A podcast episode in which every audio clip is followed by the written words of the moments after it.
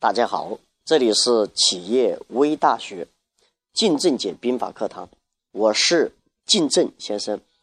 今天呢，跟朋友们来谈谈靳正商解孙子兵法当中啊，兵家思维九宫格图谱的第一个伐谋。孙子兵法里面讲上兵伐谋，其次伐教，其次伐兵，其下攻城。也就是说，伐谋是非常非常关键的，用智力，这样的话成本就会低很多。价值回报就会很大。那么伐谋是什么意思呢？实际上，就是我们通俗一点讲，它就是布局，也就是我们现在讲的很热的叫做商业模式。布局这一个词啊，实际上来源于围棋，所以一个人呢，经常下围棋是非常有助于他的战略思考和布局思维的。那我简单的先谈一谈布局是什么意思。实际上，这个局啊。它就是一个疆域的问题，空间的问题。布呢是时间，它是一种动态之势，所以布局实际上就是天地之势。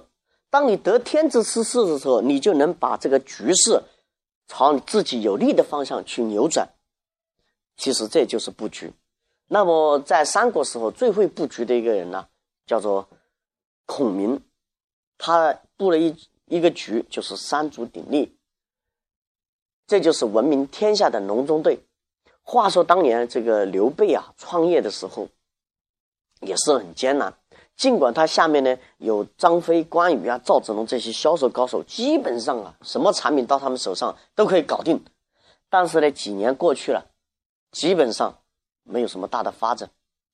所以啊，这个总是闷闷不乐。有一天呢，他就到水镜先生家里面去。玩水镜先生一看，那刘备啊，这个愁云密布，就问刘总啊，什么事啊？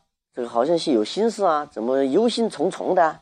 刘备就说：“哎，您老不知道啊，还不是那经营那趟子事。你看我创业，呃，这几年是吧？我也很努力，但是为什么企业就发展不大呢？对不对？”这个水镜先生一听呐。就说刘总，你这估计应该是商业模式有问题。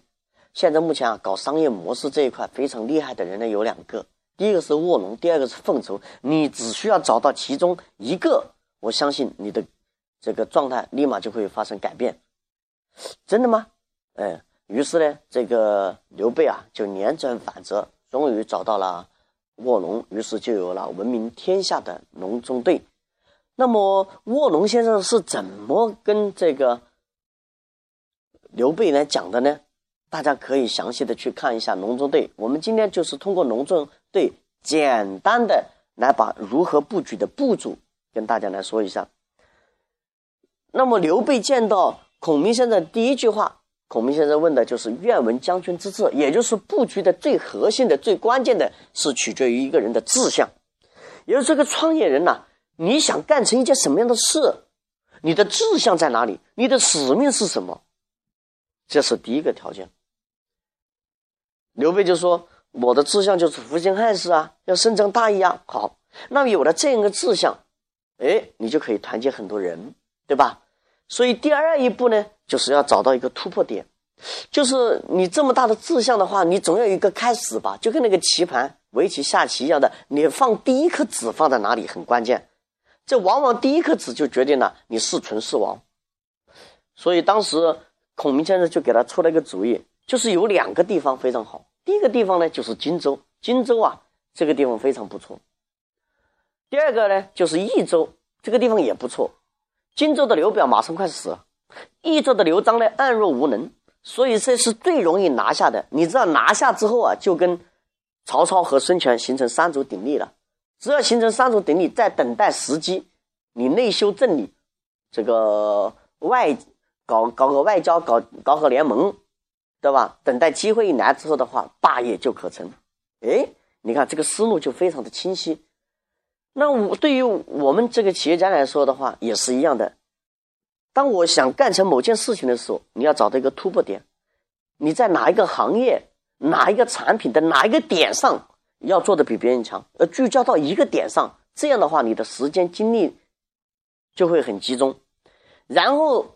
的话，再就开始看，同样做这一款产品的这些这些竞争对手以及没有做这一款产品的这个其他的这样一个是不是有合作伙伴？这里面就分为谁是我们的敌人，谁是我的朋友，就开始发酵了啊！这个后面会讲的。那么把这一块布局好了之后的话，就开始设计一些机制，对吧？然后的话，哎，慢慢慢的就可以了。所以一个商业模式，一个布局，它涉及到方方面面啊。我建议大家可以去看一看这个竞争的原理，包括这个大前研一的这个战略思想，都是有助于提高你的这样一个布局能力的。那么后面呢？我们会逐步逐步的来讲一些关于这个，呃，布局这一块的内容。